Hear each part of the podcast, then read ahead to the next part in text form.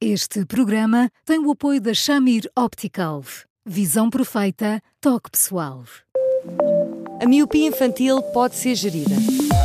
A Shamir lançou as lentes Shamir Optimi, que promovem uma visão completa para deixar as crianças mais felizes. As lentes Shamir, que gerem a progressão da miopia, são super resistentes, estéticas e muito confortáveis. Com as lentes Shamir Optimi, melhora o bem-estar da sua criança. Saiba mais em chamir.pt.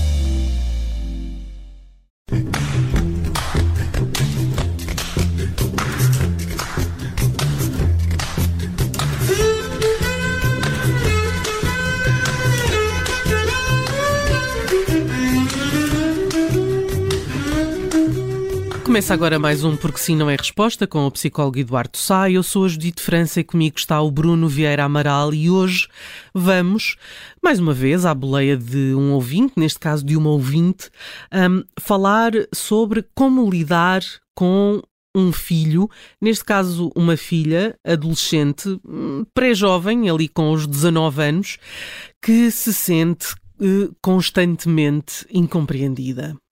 Eduardo, boa tarde. É, normalmente os jovens nesta idade sentem-se incompreendidos. Uh, portanto, aqui não haverá muita novidade, não é? O problema é como lidar com isto. Olá Judite, olá Bruno. Olá Eduardo. Eu disse um olá muito baixinho, peço desculpa. Um, não tenho que sentir sempre, Judite. Eu estava aqui a tentar, tentar apanhar a bola. Não tenho que sentir sempre. E, e, devo dizer que uh, eu às vezes fico até um bocadinho incomodado quando assumem essa incompreensão, por vários motivos. Eu não estou a dizer que em muitas circunstâncias, e eu sublinho muitas, isso não possa acontecer, acontecerá. A mãe e o pai falarem uma espécie de dialeto ou às vezes fazerem uma leitura de um filho que é quase completamente ao lado daquilo que ele é mas também é verdade que em muitas circunstâncias uh, há filhos que se põem numa posição um bocadinho inacessível, reclamam sem dar nada em troca, ou seja, é, é verdade que às vezes os pais não os percebem totalmente, mas também não deixa de ser verdade que eles não dão pontas para eles pegarem.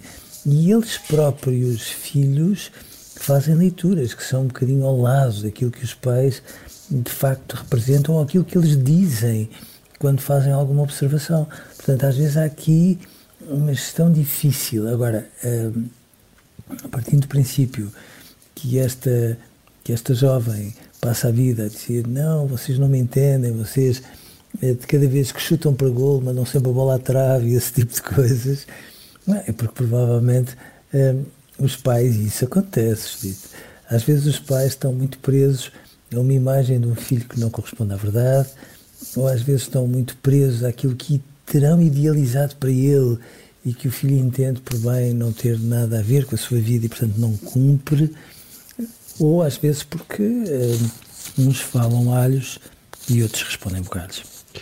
Eduardo, esta ouvinte sente-se de alguma forma magoada, frustrada, eh, porque uh, a filha não reconhece, no fundo, ou, ou, dá a entender que não reconhece tudo aquilo que os pais fazem por ela.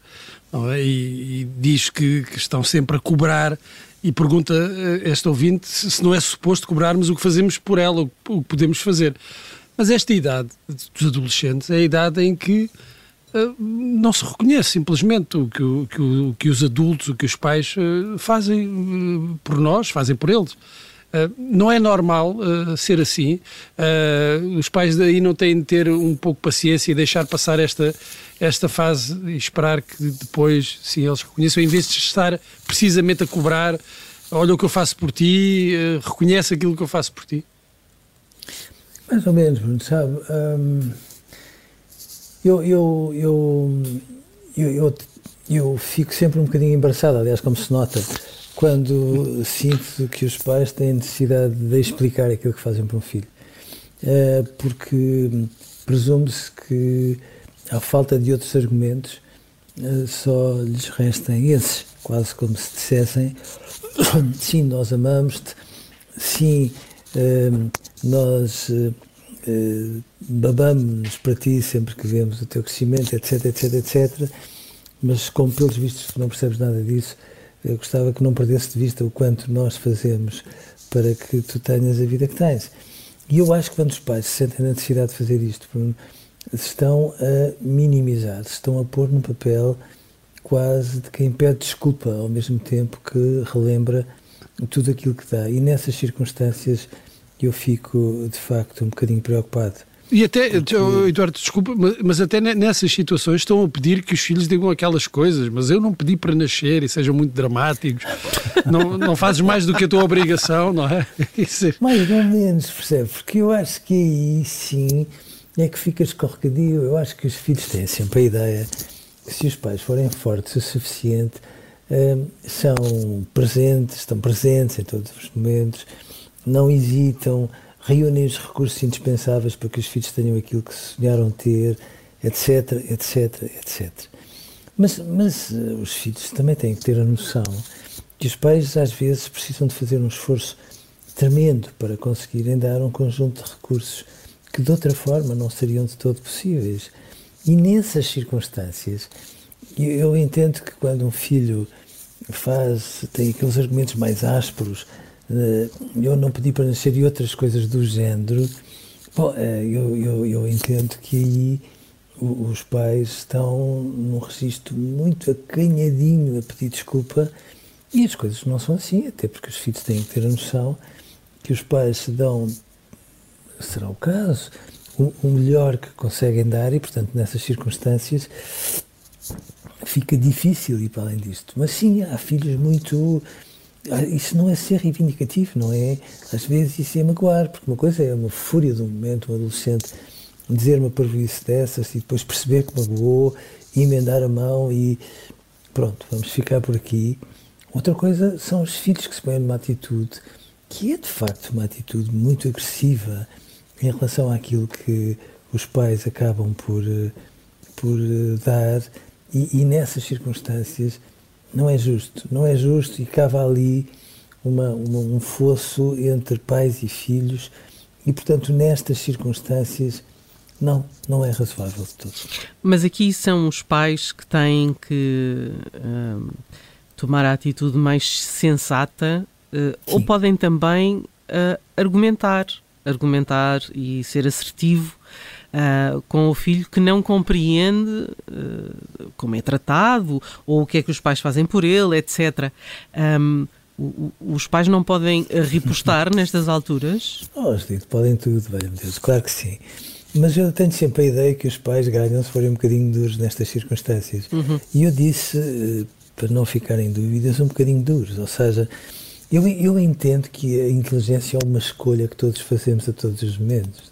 Nós, nós enfim, livre-nos, sei lá quem, de, de, nos passar pela cabeça que somos inteligentes. Ponto. Como se fosse uma característica de fabrico e mais nada do que isso.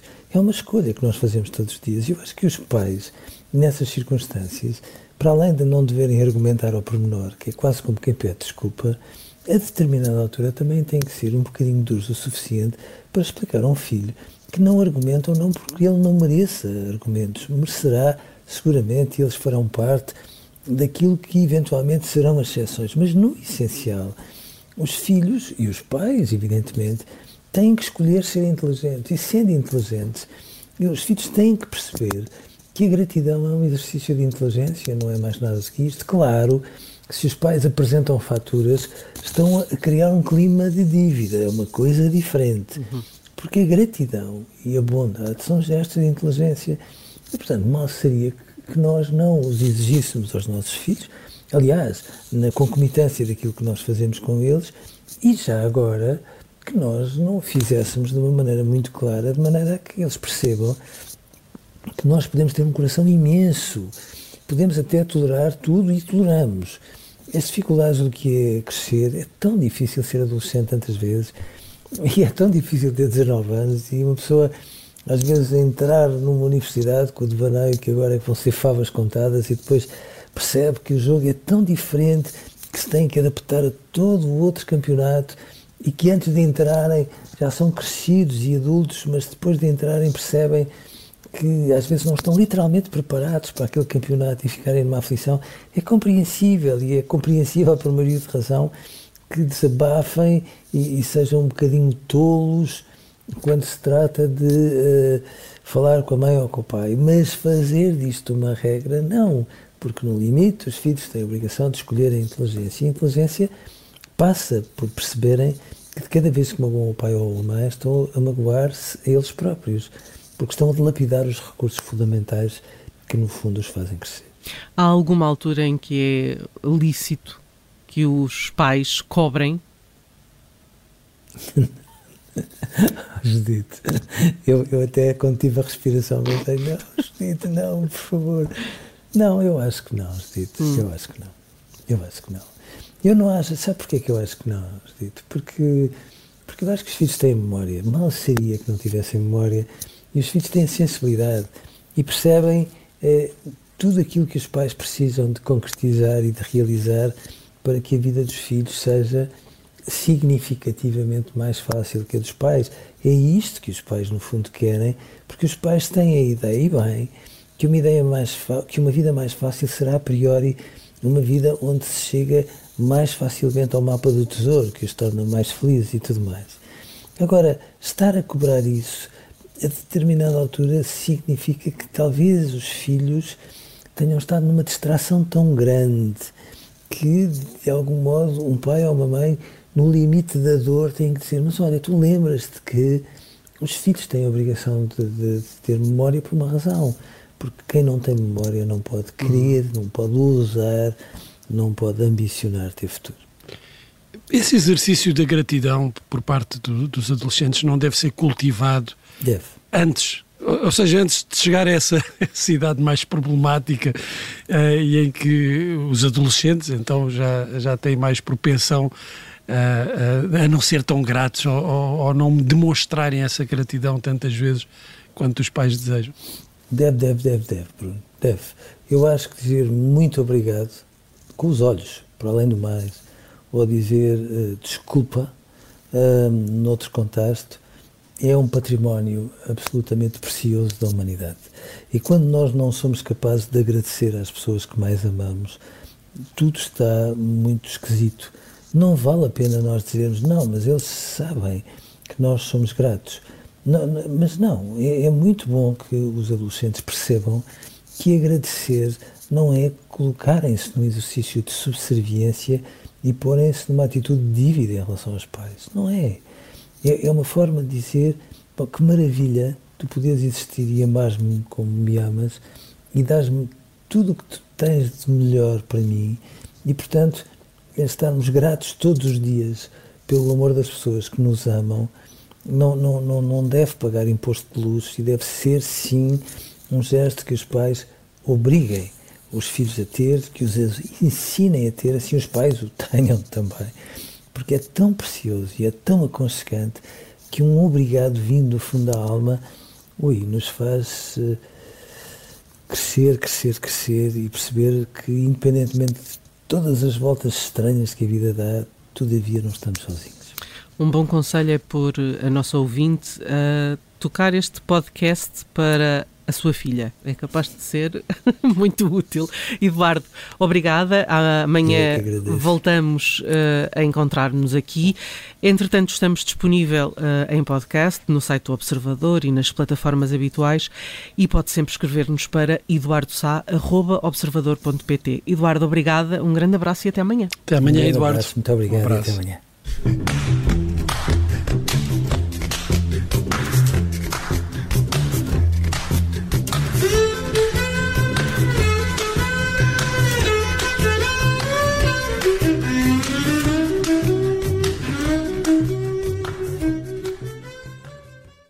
Rádio. Este programa tem o apoio da Shamir Optical. Visão perfeita, toque pessoal.